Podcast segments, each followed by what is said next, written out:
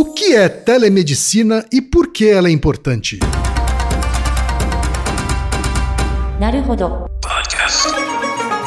Bem-vindo ao Naruhodô, podcast para quem tem fome de aprender. Eu sou Ken Fujioka. Eu sou o Taí de Souza. E hoje é dia de quê? Ciência e senso comum. Altaí, vamos para os recados da paróquia. Quais são? Número 1, um, vai no iTunes Store, dê 5 estrelas e faça o seu comentário. Isso aí. Número 2, indique um episódio do Naruhodô para alguém que nunca ouviu o Naruhodô ou mesmo nunca tenha ouvido um podcast. Vamos aumentar o tamanho de nossa podosfera. E número 3, Altaí. Ah. O número 3 é sobre ajudar a manter o Naruhodô no ar, Altaí. Isso aí. E para contribuir, basta usar o aplicativo PicPay e assinar o apoio mensal de 15 reais. São duas Coca Zero, querido ouvinte, querido ouvinte. Uma para o Altair e uma para mim. E como assinante, além da nossa gratidão, você terá três coisas. Um, você terá acesso ao grupo secreto no Telegram, ou seja, assinante pode conversar com a gente, com a comunidade de ouvintes assinantes. Dois, você terá vantagens especiais. Por exemplo, assinante recebe os episódios no grupo secreto do Telegram antes de todo mundo. E três, você receberá conteúdos exclusivos. Por exemplo, assinante recebe episódios que só são distribuídos no grupo secreto do Telegram. Então é isso.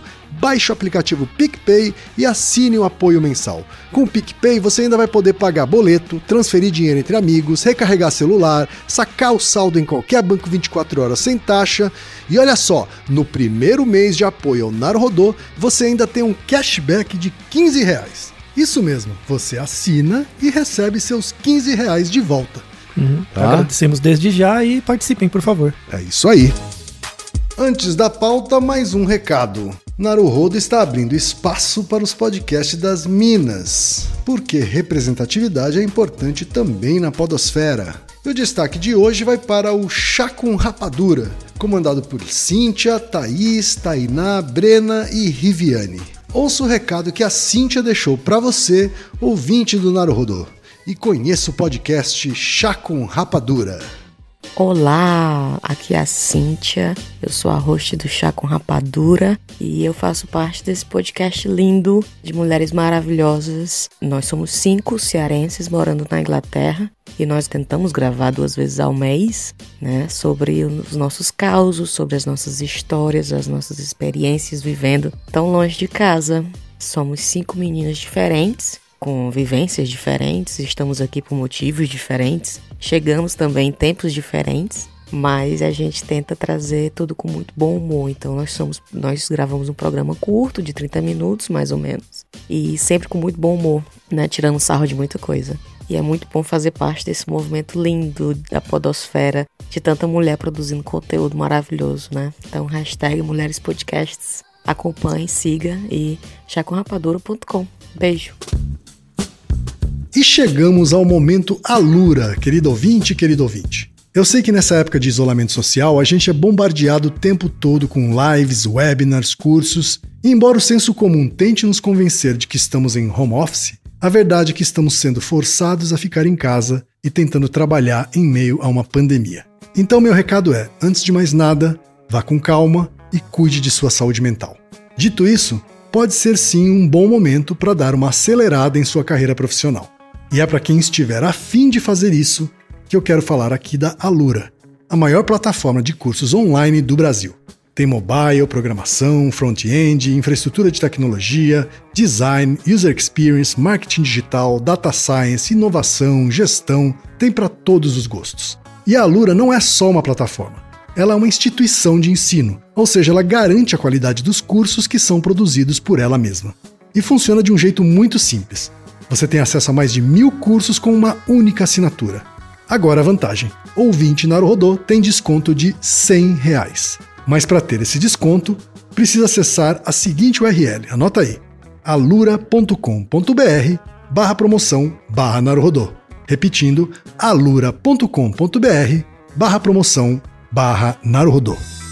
Este episódio é um oferecimento da Unicinos, Talvez você não saiba, mas a Unicinos tem campus em Porto Alegre, campus em São Leopoldo e 34 polos de ensino à distância espalhados pelo Brasil, incluindo São Paulo e Rio de Janeiro. Tem parceria internacional com 132 universidades de 31 países. E tem o programa Unicinos Lab Empreendedor, que ajuda a transformar as ideias dos alunos em negócios reais. Então conheça mais sobre a Unicinos e veja como ingressar ou fazer a sua transferência. unicinos.br Altaí, hoje temos episódio de utilidade pública, Altaí. Pois é, pelo visto a pandemia do Covid está há mais tempo do que gostaríamos e vai persistir por mais algum tempo, pelo que a ciência nos mostra, e aí esse tema da telemedicina se tornou muito importante. É verdade, porque com a pandemia e o distanciamento social, né, a gente tá indo muito menos ao médico, ao posto de saúde, ao pronto-socorro, ao hospital, né? evitando esses lugares, não é isso, Altair? Sim, e, e mesmo o isolamento social em si tem mantido a gente muito em casa,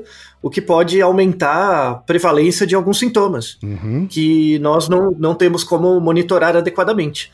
Daí o tema da telemedicina como sendo algo muito importante. Uhum. E com a Covid-19, Altair, ela ganha uma importância ainda maior, é isso? Sim. O que, que a gente tem de efeitos da Covid aí para a gente é, compartilhar com os nossos ouvintes? A gente já atingiu aí mais de 3 milhões de casos registrados, que são subnotificados, a gente sabe bem, uhum. e mais de 100 mil mortes. Infelizmente. Que também, também é um número é, subestimado, porque também há subnotificação. Sim. Né? É, o, o, Brasil é um dos países que mais subnotifica casos e nós temos uma taxa de morte por caso alta também, né? Uma das maiores do mundo, uhum. infelizmente. Porque muitos, muitos ainda negacionistas, né? Ainda vêm com o argumento de que, ah, mas sobrevivem muito mais gente do que morre. Sim. Né? Mas a verdade é que a taxa entre mortes e casos registrados do Brasil é altíssima, né? Sim, assim, a, a... por que, que a Covid dura tanto tempo, né? Porque exatamente isso, ela não mata tanto. Uhum. Mas tem uma questão que as pessoas não reparam, né? Só, só as pessoas da área médica, assim, da área de biológicas, que é a definição de recuperado. Uhum. Então, quando você fala, ah, sei lá, 95% das pessoas se recupera. Mais ou menos, tem que definir o que é recuperado, né? Não é porque você não tem mais carga viral do vírus no seu corpo que você está completamente recuperado porque o vírus deixou sequelas. Tá? Em mais ou menos 30% das pessoas que tiveram Covid e necessitam de hospitalização, elas permanecem com alguns sintomas persistentes em até oito semanas depois da internação. Tá. Então, agora, agora a pandemia já passou um tempo, né? Então a gente consegue monitorar os casos posteriormente. Cerca de 30% dos casos tem esse novo termo que tem surgido, que é a Covid longa, né? Ou a pós-Covid, sintomas pós-Covid. Os principais sintomas pós-Covid que ó, algumas pessoas têm são sintomas tromboembolíticos, né? Trombose venosa e tal. É, fibrose pulmonar, distúrbios de movimento, então, a, às vezes a pessoa necessitou de UTI e ela ficou entubada, hospitalizada há muito tempo, você tem uma fragilidade de movimento, né? A pessoa passa muito tempo parada e aí necessita de fisioterapia e tal. E alguns casos de pessoas, sobretudo as mais idosas, tem uma coisa muito é, relativamente comum quando você é entubado, que é o delírio. E aí você pode, quando você volta, né, do coma e tal, do, da indução, você pode ter alguma limitação cognitiva também. Então, isso é muito comum numa, numa fração significativa das pessoas. Então, não, essas pessoas são recuperadas, mas são recuperadas como soldados de uma guerra, assim. É, você não passa incólume pelo, pelo fenômeno, tá? Pela experiência. Quer dizer, muita gente sai do hospital, vai para casa e ainda tá com sequelas importantes, sim, né? Sim, é uma fração grande das pessoas, né? Se a gente pensar que temos 3 milhões de casos, se a gente pensar que 30% deles né, é, desenvolve algum tipo de sintoma pós, e esse sintoma, se não bem monitorado, pode evoluir para um caso subsequente, é, você vê um impacto nos sistemas de saúde muito grande a médio prazo. Então, é, mesmo que a Covid passe ou seja controlada, a gente vai ter um impacto muito grande no, no serviço de saúde pública com casos adicionais, com necessidade de serviço médico né, no futuro. E aí a gente volta então à necessidade ou à importância, especialmente nesse momento, da telemedicina, não é isso? Pois é. Vamos definir primeiro, né, o que, que é telemedicina, né, que é algo... As pessoas acham que é algo muito moderno, que surgiu nos últimos 10 anos, alguma coisa assim, e não é bem assim. A telemedicina é a prática da medicina que usa tecnologia para realizar cuidado à distância. Essa definição básica. E ela é um pouco diferente da telesaúde. Você tem a telemedicina e a telesaúde. A telesaúde são as tecnologias desenvolvidas. Então, por exemplo, eu desenvolvo um, uma fibra de internet muito mais rápida para que um cirurgião consiga fazer uma cirurgia à distância. Então, tem lá a pessoa na maca, aí tem um robô Esse robô tem um, um, braço mecânico lá com um bisturi, e esse robô é controlado por uma fibra ótica super rápida, uma internet super rápida por um médico que está a mil quilômetros de distância, né, especialista. Então, a, a, telemedicina é o trabalho do médico. Quando o médico faz a cirurgia, o trabalho dele é por telemedicina. A telesaúde é o equipamento. Todo equipamento, hum. robô, a internet, tudo. Então você tem desenvolvimentos dos dois lados. E, e, é isso, as pessoas imaginam que a telemedicina é algo muito avançado, assim, né? A nossa, é, precisa de robôs, de, de, sei lá, de máquinas e tal, né? Altas tecnologias, né? É, então, mas uh, uh, só, só uma pergunta para você, quem?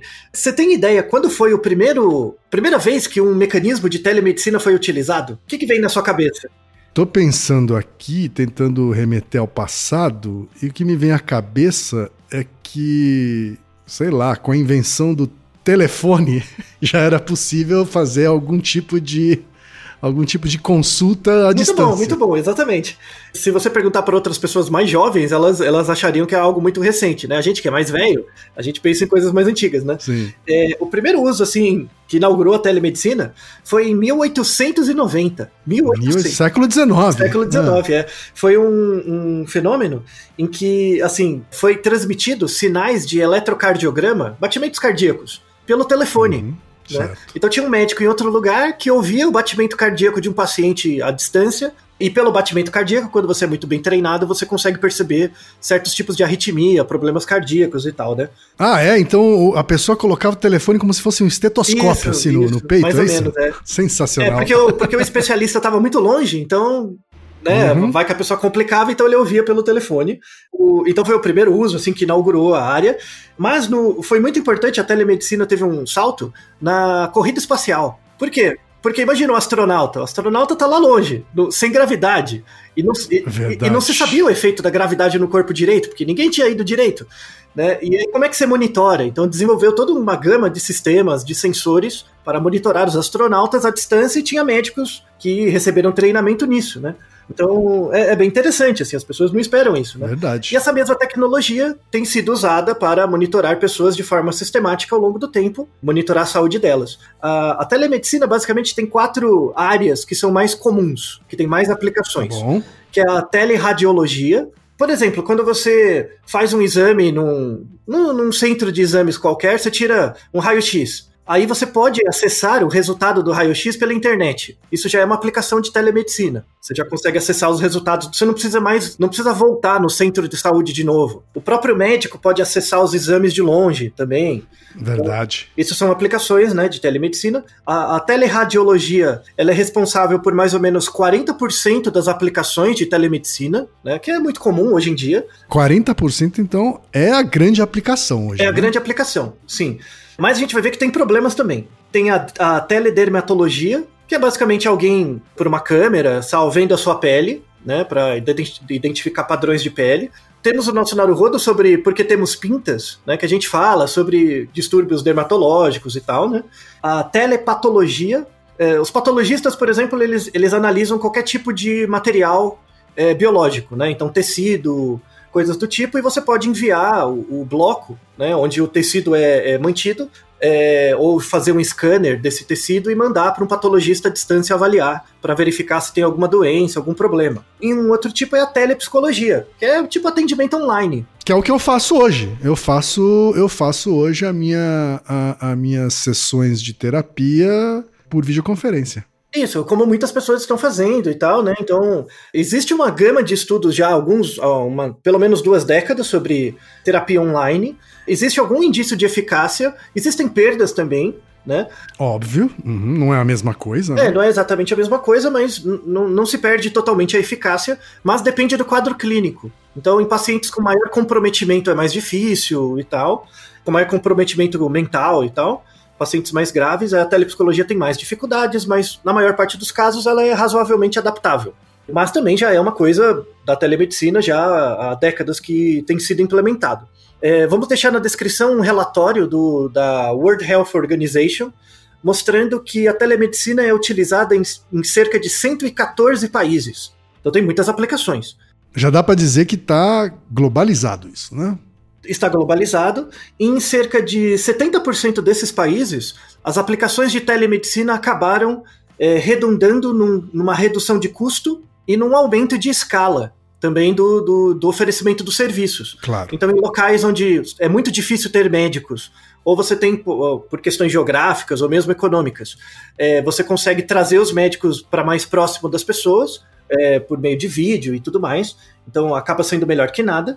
E aí as metas né, desses programas de telemedicina é oferecer o suporte clínico de forma mais abrangente, uh, superar barreiras geográficas e, no fundo, que aí é o objetivo final, melhorar o quadro clínico e os desfechos dos pacientes. Porque não, não adianta nada você falar toda semana com alguém pelo Skype e, no fundo, a probabilidade de você ter um infarto continuar a mesma. Né? Claro. Então, o médico, o profissional de saúde, tem que ser capaz de detectar coisas que sejam eficazes para prevenir o, algum problema. Ou que aquilo, pelo menos, por exemplo, aumente a aderência ao tratamento, Isso, enfim, né? Exatamente. Agora, você soltou uma frase, Altair, que é o melhor que nada, né? Até que ponto é só melhor que nada e até que ponto a telemedicina tem realmente efeitos importantes? Então, de depende do, da área. Para teleradiologia, assim, a, a, telemedicina tem dois braços, né? Um dos braços é possibilitar a comunicação entre os profissionais de saúde. Então, por exemplo, eu sou um médico, você é um médico, só que você está muito longe e você é um especialista numa certa área. Eu quero discutir o caso com você. Aí a telemedicina funciona muito bem para discussão de casos em grupo, para troca de informações. Nisso não tem coisa melhor. É muito útil para internacionalização e tal. O problema é no contato do profissional com o paciente, porque tem certos ruídos que você que são criados que você não consegue captar muito bem.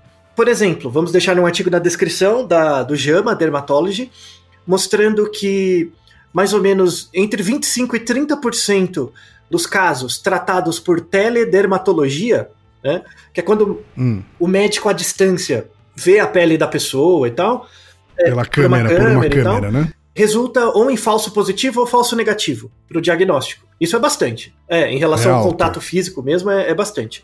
É um artigo de 2016, e aí isso coloca a luz na necessidade de melhorar o, os métodos, assim, a qualidade das câmeras, a qualidade. Ou, ou, pelo, ou pelo menos. Mas é um, é um, limite da telesaúde aí, né? Ou seja, um limite de equipamento. Sim, sim. Né? É, não é um limite do serviço, né? É um limite do hardware, né? Sim. Então, mas chamar atenção, assim, porque muita gente começa a vender isso, principalmente plano de saúde, né? Não, não, vamos fazer todos os atendimentos online ainda. Não, calma. Dá para fazer junto, então, ah, é, a cada cinco atendimentos presenciais eu faço um online. Sim. Até aí tudo bem. Ou que você faz o primeiro diagnóstico presencialmente, depois você faz uma espécie de acompanhamento remoto. Isso, para doenças crônicas funciona muito bem. Então, por exemplo, você vai no médico e você tem hipertensão. E aí o plano de saúde fica te ligando a cada 15 dias, por exemplo, para ver como você tá. Nesse caso funciona muito bem, certo. né, para monitorar. Porque aí o, o paciente só vai no, no, médico de novo quando ele já tá ruim. E às vezes, pela frequência de sintomas, você já consegue detectar que tá tendo algum problema. Tá? Sim, porque de fato, assim, uh, não é só para o plano de saúde que é bom que você não fique gerando esse tipo de consulta desnecessária, mas é bom também para o sistema de saúde, especialmente o sistema público. Exatamente, é, é, porque aí você não ocupa os leitos, não ocupa o tempo né, do, do, do hospital, do, do uhum. pronto-socorro, por exemplo. Muita gente vai no pronto-socorro porque quer um atestado para faltar no trabalho. Isso é zoado. Sim, né? verdade. É, não, Deus tá vendo as pessoas que já fizeram isso e estão ouvindo. ah, é, é. Eu tenho um monte de amigo no hospital que fala isso. De madrugada, vê o herói lá, bebaça e pede um, papel lá para faltar no trabalho. Mas enfim, tá. fora esse povo, né? A telemedicina funciona muito bem. E o mais importante, uma das coisas que eu acho mais legais da, da telemedicina é aplicação em países com piores condições né, de saúde. Assim, de Sim, manu... Sistemas mais precários. Isso, assim, exa exatamente. É... Porque não é todo o país que tem o SUS, né, Otávio? Exato, não é todo o país que tem o SUS. Não né? é? é? Esse é um dos grandes méritos da, da, da epidemiologia e da saúde pública no Brasil, é a gente conseguir implementar o SUS. Pode, pode falar mal o que for, mas tem vários países que podia, podia ser bem pior, viu? E, inclusive países ricos, tá? Se você passar mal nos Estados Unidos, eu sinto por você. Tá? Mas, mas enfim. Por exemplo, vou apresentar uma aplicação, agora nos tempos de Covid, né? Uma, da, uma das aplicações de telemedicina para o monitoramento de casos de Covid em Honduras, né? Honduras é um país com 8 milhões de habitantes, mais ou menos, tá? tá? E toda a telemedicina do país é realizada por um grupo de cinco pessoas. Só cinco. Cinco pessoas. Só cinco, é. Inclusive, uma delas, né, que é minha amiga, a gente trabalhou junto e ela fez doutorado aqui na, no Brasil, na Unifesp. É, agora é professora titular lá na, em Honduras, na Universidade de Medicina. E ela, uma das coordenadoras desse grupo, né, que eles se auto-intitulam Mamutes, né, os mamutes. Mamutes. Tá? Uhum. É, porque elas, essas cinco pessoas fazem todo o monitoramento no país inteiro dos casos, né? E eu colaborei com eles no início da pandemia, assim, com muita honra, com alegria. Tivemos um contato grande com o presidente e tal, para no início do monitoramento dos casos. E, acredite ou não, com base nesse grupo e também na, na com base no esforço político né, dos governantes lá na, na em Honduras, eles estão fazendo o manejo dos casos muito melhor do que a gente, que tem um serviço de saúde muito mais Olha amplo. Só. Porque lá eles ouviram cientistas, né? Eles deram ouvidos aos cientistas. É, basicamente, mesmo, mesmo sendo poucos, uh, a efetividade é maior quando você ouve as evidências, né? E eu pedi para a em um áudio, né, para ela contar sobre o, o tamanho do serviço que ela e os seus uh, colegas realizam em Honduras. Então vamos ouvir a doutora Lizien Ivânia Zambrano. Ela possui graduação em medicina pela Universidade Nacional Autônoma de Honduras, mestrado e doutorado em farmacologia pela Universidade Federal de São Paulo e atualmente é professora titular do Departamento de Morfologia da Faculdade de Ciências Médicas da Universidade Nacional Autônoma de Honduras e faz parte do grupo Mamutes, né, na plataforma Todos contra Covid-19, composto também por Elza Palou, Manuel Sierra, Fausto Munhoz e Arturo Corrales. Vamos ouvir a doutora Lizzie. Bom dia, boa tarde ou boa noite a todos os escutas do podcast Narudo Rodô. Meu nome é Lícia Zambrano, eu sou médica, atualmente moro aqui em Honduras, mas sou formada em São Paulo pela Unifesp no programa de farmacologia. Hoje eu estou atendendo um convite do professor Altair a conversar um pouquinho acerca da experiência como país que a gente tem com a telemedicina. A gente optou com essa ferramenta desde o início do lockdown, duas semanas depois. A gente tem um grupo o nome do grupo Plataforma Todos contra o Covid, formada por médicos e engenheiros, onde a gente eh, criou uma plataforma onde as pessoas podem entrar, preencher um questionário e elas são derivadas a um serviço de urgência telefônica, onde médicos capacitados pela plataforma atendem as ligações e dão atendimento a esses pacientes. Até o momento, a gente ha conseguido fazer 50.525 atendimentos por Covid, criação de 12.750 prontuários, mais de mil traslados de aqueles pacientes que estão em suas casas até algum ponto de triagem ou algum hospital. E a gente ha dado cerca de 120 mil eh, de Covid de acordo à sintomatologia que cada um dos pacientes apresenta. Essa é uma leve bitácora de que, como país, a gente ha conseguido ajudar. Ha sido muito importante para a população, já que eles encontram um serviço de qualidade, atendido por médicos eh, treinados por eh, o pessoal especializado e sempre eh, a gente fica atento para dar qualquer orientação a eles. Muito obrigado pelo convite, um abraço. Tá aí, o Altair, o depoimento da doutora Lizzie, é, então, que foi sua colega. Pois é, você vê que é, só cinco pessoas, né? E, e, consegue fazer um serviço que deu mais de 120 mil orientações para pessoas no país inteiro, um país de 8 milhões de habitantes. É uma fração significativa das pessoas que têm contato com este serviço. Esse é um, esses são super-heróis mesmo, pois é, né, Pois é, nem, nem, nem fale, viu? E é interessante porque a, a, um trabalho que a gente está desenvolvendo por lá é de monitoramento dos sintomas. Então, uma das pessoas do grupo é um engenheiro, né? Então ele desenvolveu um aplicativo e as pessoas ficam colocando sintomas. Tipo, é, elas dizem sim e não para uma série de sintomas todos os dias. E aí tem como fazer um monitoramento, né? As pessoas não são identificadas nem nada. A, a única coisa que a gente tem é a região onde cada pessoa mora. Então dá para fazer um, uma, um manejo né, dos sintomas é, nas regiões. E quando a prevalência aumenta, como o recurso é limitado, você pode destinar mais recursos médicos para cada região uh, a cada semana, por conta do monitoramento. Ah, então essa semana aumentou a prevalência de pessoas que têm falta de ar. Então a gente coloca os serviços ali porque vai mais pessoas vão para o hospital e tal, né? Então é um serviço de monitoramento muito útil ele é barato e, e depende também da colaboração da, das pessoas. Então, a, a, quando as pessoas colaboram, o serviço fica, fica fidedigno, e daí a importância do, do, do gestores, do, do, ou mesmo do governo, né, do poder executivo do país em, em incentivar as pessoas né, a colaborar também. Então, você colocar o seu sintoma ali, caso você tenha ou não, é importante para todos também. Né? Então, tem a ver com o nosso Naruhodo, que a gente fala sobre dilema social, é algo muito importante.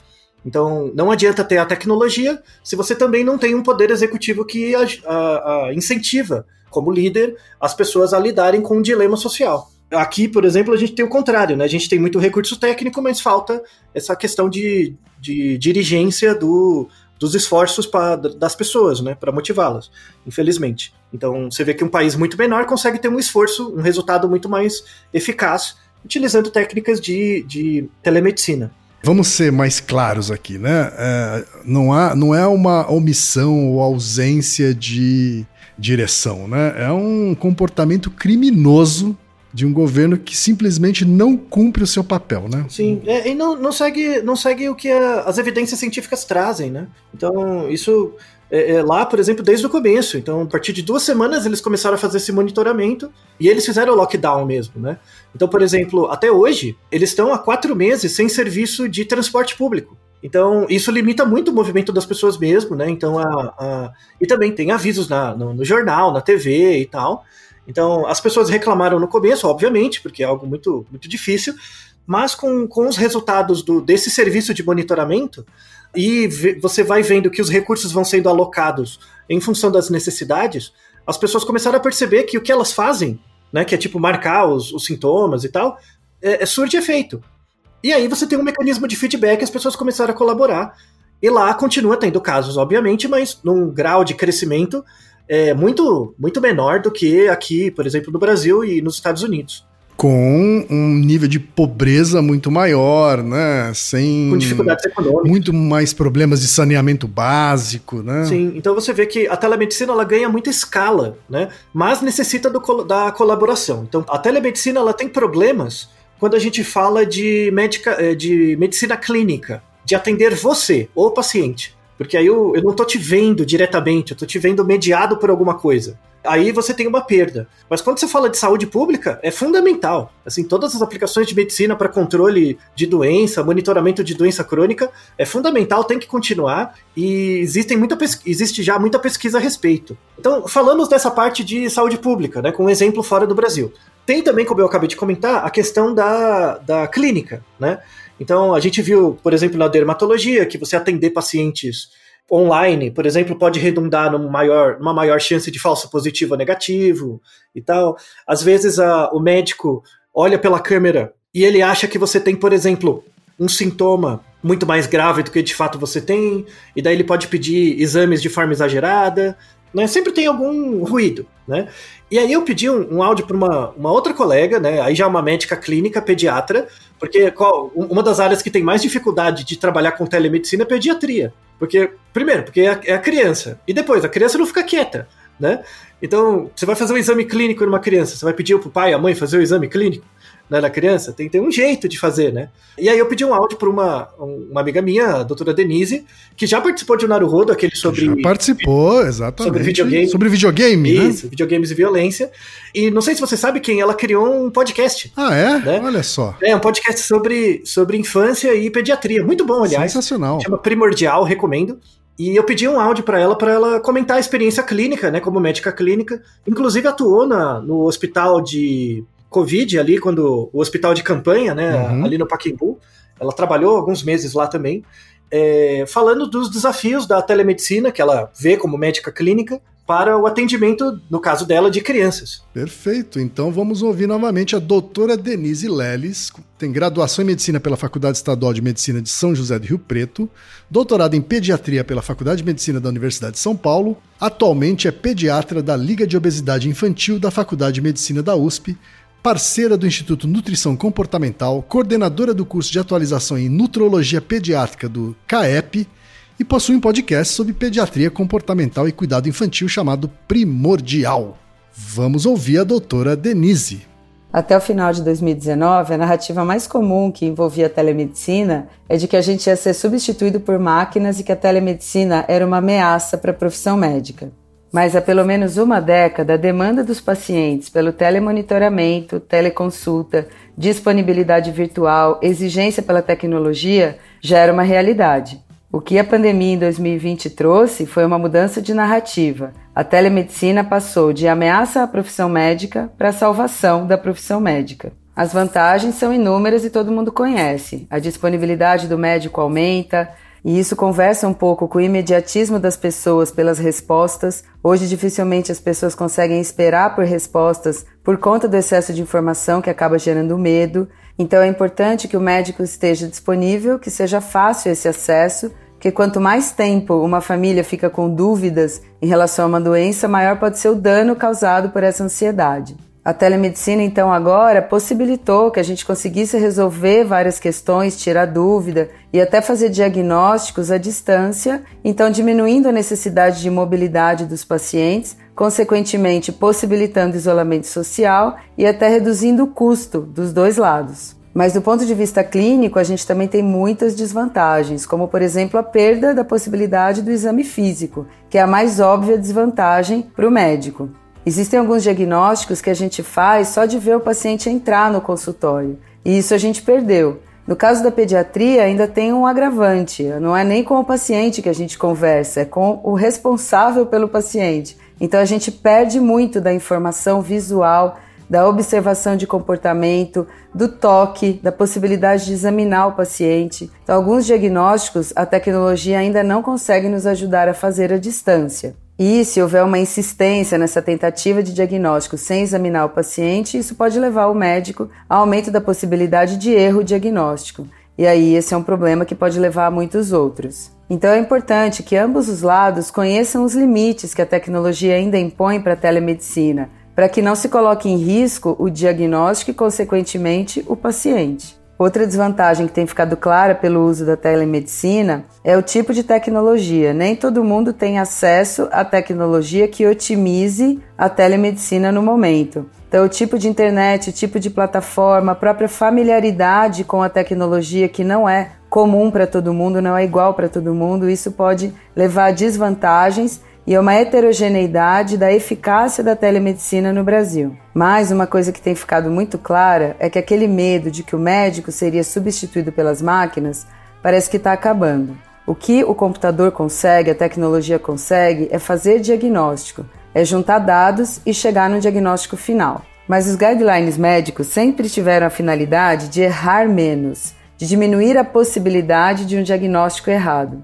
Mas pela primeira vez no século XXI, a gente está tendo a oportunidade de acertar mais. E isso depende muito da nossa capacidade de individualizar o tratamento, de pensar naquela pessoa com determinado diagnóstico e que vai ter reações, comportamentos e principalmente desfechos muito individualizados. Sendo assim, a telemedicina não veio para ameaçar a profissão médica, muito pelo contrário, veio como uma ferramenta muito importante para otimizar a nossa ação e nos deixar mais tempo para que a gente possa nos dedicar às soft skills, às competências não técnicas que serão o grande diferencial da medicina dos próximos anos.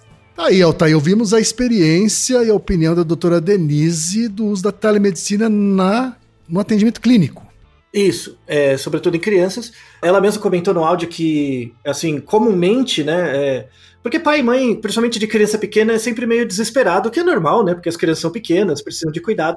Então ela, ela já realizava algum tipo de telemedicina, assim, porque os pais sempre ficam mandando sintomas, ah, meu filho tá assim, meu filho tá assado. verdade, é verdade. Então você sempre fica fazendo coisas à distância um pouco. Porém, agora com, com a Covid e tal, aumentou muito.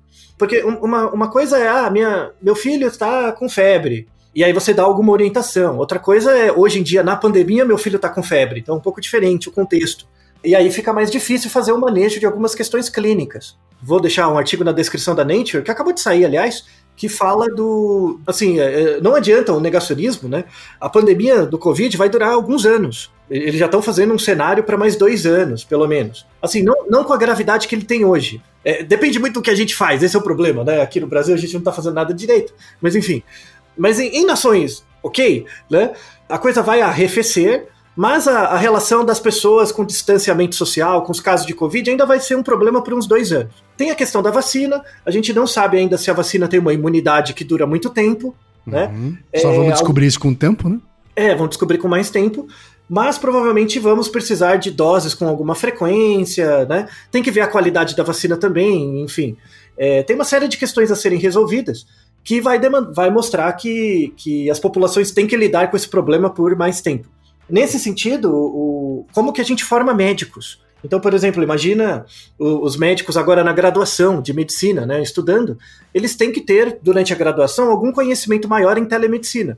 Como fazer um exame clínico por telemedicina? Né, eles, eles pelo menos treinar isso um pouco.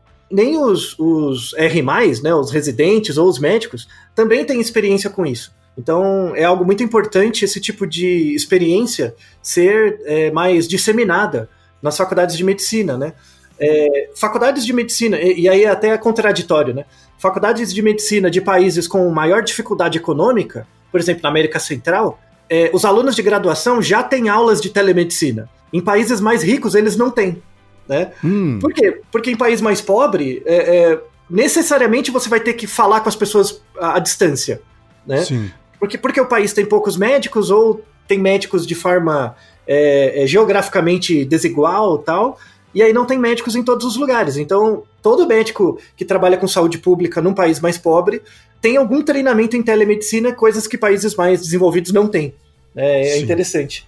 E, e, é algo que tem que ser mais disseminado, né? O, o World Health Organization incentiva muito países mais pobres, inclusive dá dinheiro, incentivo, para eles desenvolverem telemedicina nos seus países. Quer dizer, ganhar... telemedicina tem que ser, tem que ser uma disciplina é, obrigatória sim. Na, nas faculdades de medicina e de saúde, né, Altair? Sim, na, nas graduações, sim. Tanto que em alguns desses países já é. Mas em, em, países como o Brasil ainda não é. Tem, tem muita dificuldade e preconceito, com razão, sobretudo na medicina clínica mesmo, né? Tem dificuldades. Mas para a saúde pública é algo fundamental. Pois é, assim, não, não dá para não dá para a gente aceitar um país que ainda é, reconhece a homeopatia como medicina é. e via com preconceito contra a telemedicina, né? É, pois é, sobretudo para monitoramento epidemiológico, é algo muito importante e tal, né? Com o uso de aplicativos e tal. É, aliás, tem um, um, um, tema interessante também que vai surgir nessa onda pós-Covid. É, é, o problema é que o pós aqui no Brasil vai demorar um pouco, mas enfim, é, vai chegar alguma hora. Em outros países já é uma discussão que é o seguinte: que é o uso de aplicativos para monitoramento. Então, por exemplo, você tem um aplicativo no seu celular, você está andando na rua, imagina que já não tem tantos casos, as pessoas já podem andar. Você está andando na rua, de repente ele apita e ele fala para você que você tem que ficar em quarentena em casa. Sem nenhum teste. Você não fez nenhum teste. Você não sabe se deu positivo ou não. Mas ele apita, você tem que ficar em casa. É o que é feito na Coreia, por exemplo. Como que funciona esse aplicativo, esses aplicativos, né? É, ele é o seguinte: ele é um aplicativo baseado em geolocalização. Por exemplo, quando ele apita no seu bolso e diz para você ficar em casa, é porque você teve contato geográfico com alguém que testou positivo, tá? Em algum momento. Então você está andando na rua, tem alguém que testou positivo, assim, testou positivo e foi para o hospital. Essa pessoa, quando foi para o hospital, ela fez o teste, deu positivo. Logo, todos os celulares que passaram perto do celular dela recebem uma notificação de rastreamento para falar para as pessoas também ficarem em casa, porque você foi, entrou em contato com alguém positivo. Por exemplo, imagina que você entrou numa loja e aí tinha uma pessoa que testou positivo depois, no dia seguinte. Então, no dia seguinte, você vai receber uma notificação: ó, você tem que ficar em casa. Esse mecanismo de rastreamento, as pessoas têm muito medo, porque elas acham que vão sacrificar a privacidade pela saúde pública. Né? Hum. Não, então eu vou ser monitorado, é o Big Brother. Não, calma, eu vou explicar um pouco como isso funciona. O aplicativo, quando ele monitora, faz esse, esse monitor, rastreamento de casos, ele não monitora onde você está. Tá? Então o, o, celular não sabe se você está numa loja, se você está em casa, ele não sabe isso. Então, é um aplicativo, inclusive, eu vou até deixar na descrição o algoritmo. O algoritmo que faz isso é aberto. Hum. Tá? Qualquer pessoa pode ter acesso. Vou até deixar o link do, do GitHub do algoritmo que faz isso, tá? É, o que a gente tem que pedir para os dirigentes, caso eles façam, né, é que esse aplicativo seja aberto. Porque aí qualquer pessoa com conhecimento em computação pode auditar o algoritmo. Verdade. Tá? Uhum. Então, esse algoritmo ele chama DP3T, né? É, o principal é um, é um bem, bem útil assim para isso. Ele, ele fica dentro do seu celular e a cada cinco minutos, você pode estabelecer isso, ele envia sinais. ele vai enfiando, vai enviando um sinal para o hospital. Ele envia um sinal para todos os hospitais da região e esse sinal é uma sequência de letras e números é, aleatória, tá? Assim, não tem nenhum, nenhum critério. É uma sequência de letras e números. Todos os celulares vão enviando a cada cinco minutos o código. Celulares que estão geograficamente mais próximos vão enviar o mesmo código. Tudo ah, bem? Ah, tá. Pra dar um match. Para dar um match. Então, é tipo, é tipo, sabe o quando você coloca aquele token no banco. Isso, né? token, me, me lembrou o token bancário, Isso, exatamente. Que tem tudo a ver com o Naruhodo que a gente gravou sobre o efeito Kumbuka, né, da aleatoriedade. Então, um código é aleatório até quando eu descubro o gerador dele. Que eu te mostro uma sequência de números, aí quando eu te falo que é pi, você não acha mais que é aleatório, né? Então, o aplicativo, ele fica enviando esses códigos para o hospital, a cada um, período X de tempo. Quando uma pessoa testa positivo, vai para o hospital, o celular dessa pessoa também envia os códigos. E aí o que, que o, o, o central do hospital faz? Pega a sequência de códigos do celular que deu positivo naquela pessoa e pareia com todos os, os códigos enviados anteriormente. E quando os códigos su eh, surgem numa certa ordem temporal em outros celulares, ele avisa: ah, aquela pessoa deve, tá deve ter tido contato com essa pessoa que está internada. E aí ele envia um certo. sinal. Tá? Entendi. Fe fez sentido? Tá? Sim. Então, não importa onde você esteve, eu não pergunto para as pessoas quem ela é, onde ela passou, eu só vejo uma sequência de letras e números que só o computador do, do hospital reconhece. Não, é, é, totalmente anônimo e tal, mas você consegue monitorar os casos. Isso é fundamental para você evitar o espalhamento da doença, fazer monitoramento. Tá? Sem dúvida. Então, caso esses aplicativos surjam né, aqui no Brasil, e a é questão de tempo, aceite eles, porque se eles forem baseados nessa tecnologia né, do DP3T, aceite sem problema, porque ele não incorre em problemas de identificação, de, de desse tipo de coisa, tá? Eles são anônimos.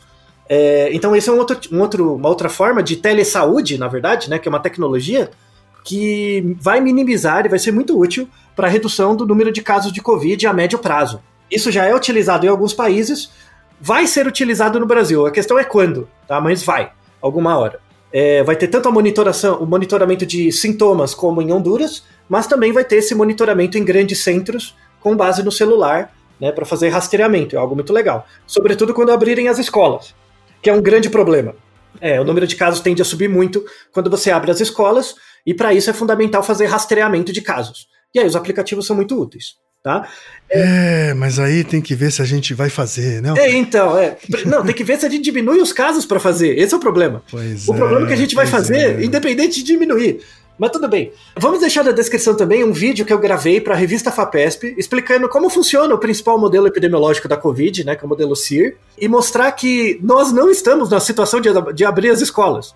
Tá? Não mesmo. É, é, porque o nosso RT ainda está maior que um que é o número, a transmissibilidade dos casos. Aí eu fiz um vídeo para quem tiver interesse pode ver. É, você só pode abrir as escolas quando o RT cair para menos que um, ficar 0, alguma coisa. Quer dizer que o número de casos está diminuindo. A gente está longe disso, há meses que não diminui.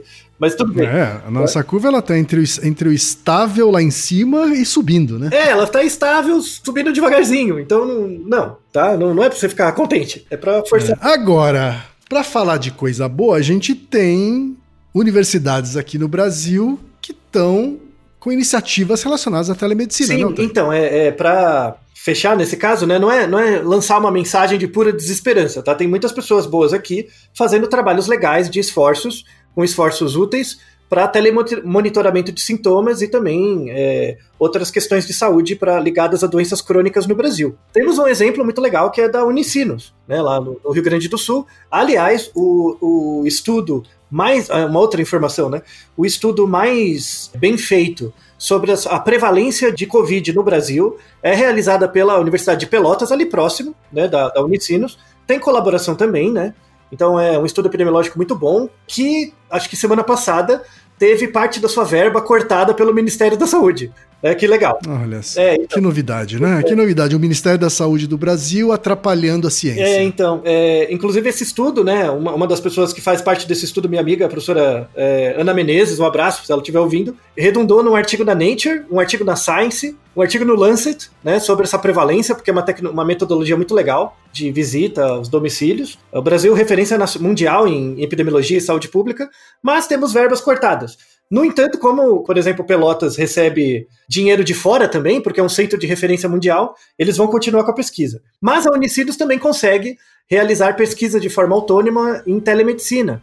E aí eu pedi um áudio de uma professora que está desenvolvendo lá um trabalho muito legal, a professora Cláudia, que mandou um áudio para a gente também sobre como é feito o trabalho de telemedicina por lá. Então vamos ouvir a doutora Cláudia de Sales Stadtobler, espero que eu tenha falado o sobrenome é, assim dela corretamente, tem graduação em administração pela Universidade do Vale do Rio dos Sinos, Unicinos, e mestrado em ciências sociais aplicadas pela Unicinos também. Doutora em educação pela PUC do Rio Grande do Sul. Atualmente é professora integral da Unicinos, onde atua como coordenadora adjunta administrativa do curso de medicina e professora do curso. Professora também do curso de administração em saúde nas atividades de empreendedorismo e inovação. Vamos ouvir então a doutora Cláudia. Meu nome é Cláudia de Sales Statilober, a minha formação é em administração hospitalar e o meu departamento na Unicinos é a parte de medicina que está dentro da escola de saúde da universidade. Então, para falar um pouco do nosso projeto da Unicinos, Unitelecuidado, que é um projeto de telemonitoramento. Esse projeto, então, ele nasceu a partir da proposta de uma professora do curso de medicina, aonde ah, o nosso objetivo, né, era ter um projeto eh, da Escola de Saúde da Unicinos, com a participação de alunos de final de curso da enfermagem, da fisioterapia, agora incorporamos também nutrição, farmácia e medicina. E os alunos, então, fazem ligações para pacientes que são pacientes com doenças crônicas, para, com essa ligação, apoiar no acompanhamento desses pacientes, principalmente com o monitoramento da sua, sua, da sua saúde, do cuidado com a sua saúde, para ver se ele está tomando o medicamento certo, se ele está fazendo os cuidados devidamente corretos. Então, os alunos, supervisionados por um professor da área, fazem essa ligação, realizam essa ligação e acompanham esses pacientes. E como é que nós temos a lista desses pacientes? Então, a gente tem uma parceria com a Secretaria de Saúde do município de São Leopoldo. São pacientes de atendimento do Sistema Único de Saúde. E a partir dessas listagens, então, a gente faz essa ligação. E aí temos todo uma, um questionário com várias perguntas que a gente vai preenchendo e vai fazendo o acompanhamento dele. Começamos com esse projeto já tem dois meses, temos um grupo de mais de 30 alunos e 10 professores participando e fazendo o monitoramento. E a nossa expectativa é que esse projeto que nasce no momento da pandemia que ele se fortaleça e que principalmente ele siga, né, para pós-pandemia e para o futuro, porque a gente sabe que é uma maneira de conseguir acompanhar pacientes que muitas vezes têm dificuldade de uma unidade básica de saúde ou ir a uma unidade de pronto atendimento. Então a gente atende, entende que esse telemonitoramento facilita porque a gente liga e faz esse acompanhamento e detectando alguma necessidade uh, de indicação, é feito o contato com a enfermeira da unidade, que é a referência desse paciente, ou com um, um agente comunitário, que é a referência muitas vezes desse paciente, para dar sequência no atendimento, se ele, né, por acaso, precisar uh, ser visto pessoalmente ou ser indicado para uma unidade de saúde. Tá bem? Obrigada. Tá aí, Altair, bacana o programa pois deles, é, hein? Então, esse programa mostra já, já temos evidências anteriores de trabalhos em outros países que mostra, sobretudo para pacientes com doenças crônicas, né, hipertensão, diabetes e tal, uma melhoria da qualidade de vida, um melhor monitoramento nutricional porque quando a nutricionista liga, você comeu seus vegetais? Né, a pessoa começa a criar algumas regras diferenciais, tomar os remédios, e ela toma os remédios no, na hora, então evita é, a cronificação de algumas doenças. E tem um, uma coisa bem interessante que é para monitorar a possibilidade de quedas, que é uma coisa muito comum em idoso, né? Uma das causas de, de fragilidade em idoso é queda, né? Sim, e, sim. Uhum. E essas ligações ajudam muito o, o, o idoso receber dicas de como tomar cuidado no, dentro de casa e fortalecer mesmo, fazer exercícios. Para fortalecer, vamos deixar um artigo bem interessante, assim, que mostra no Japão, né? E que tem muito velhinho lá, como essas ligações ajudam muito o autocuidado né, das pessoas e elas prestarem atenção em coisas que geralmente passam batido. E aí melhora muito a qualidade de vida e até a longevidade. A gente vai ter uma população de velhinhos cada vez maior em todos os países, é. né? inclusive. E daí aqui, esses né? serviços são cada vez mais necessários. Lá no Japão, que é a, a primazia disso, eles estão fazendo até um robozinho, né? O robozinho conversa com a pessoa, já coleta informações ao mesmo tempo, então a, a- a interface é ainda mais é, direta né, com as pessoas. É algo que é indispensável, vai necessitar de tecnologia, né? E vai necessitar de parcerias público-privadas, né? Para implementação e manutenção desses serviços. Então é uma, uma realidade que vai, vai aparecer para a gente. É uma realidade positiva, né? Porque ajuda as pessoas a terem uma melhor qualidade de vida. E é legal que aqui no Brasil, pelo menos, apesar de todos os problemas, estamos é, fazendo, entrando também nessa seara de pesquisas e, e projetos. Então é isso, né, Altair? Naruhodô Ilustríssimo 20. E você já sabe, aqui no Naruhodô, quem faz a pauta é você. Você tem alguma pergunta pra gente ou quer comentar algum episódio? Escreva pra nós. podcast@naruhodô.com.br. Repetindo, podcast@naruhodô.com.br. e lembre-se, mande nome completo, idade, profissão e a cidade de onde você está falando. É isso aí. な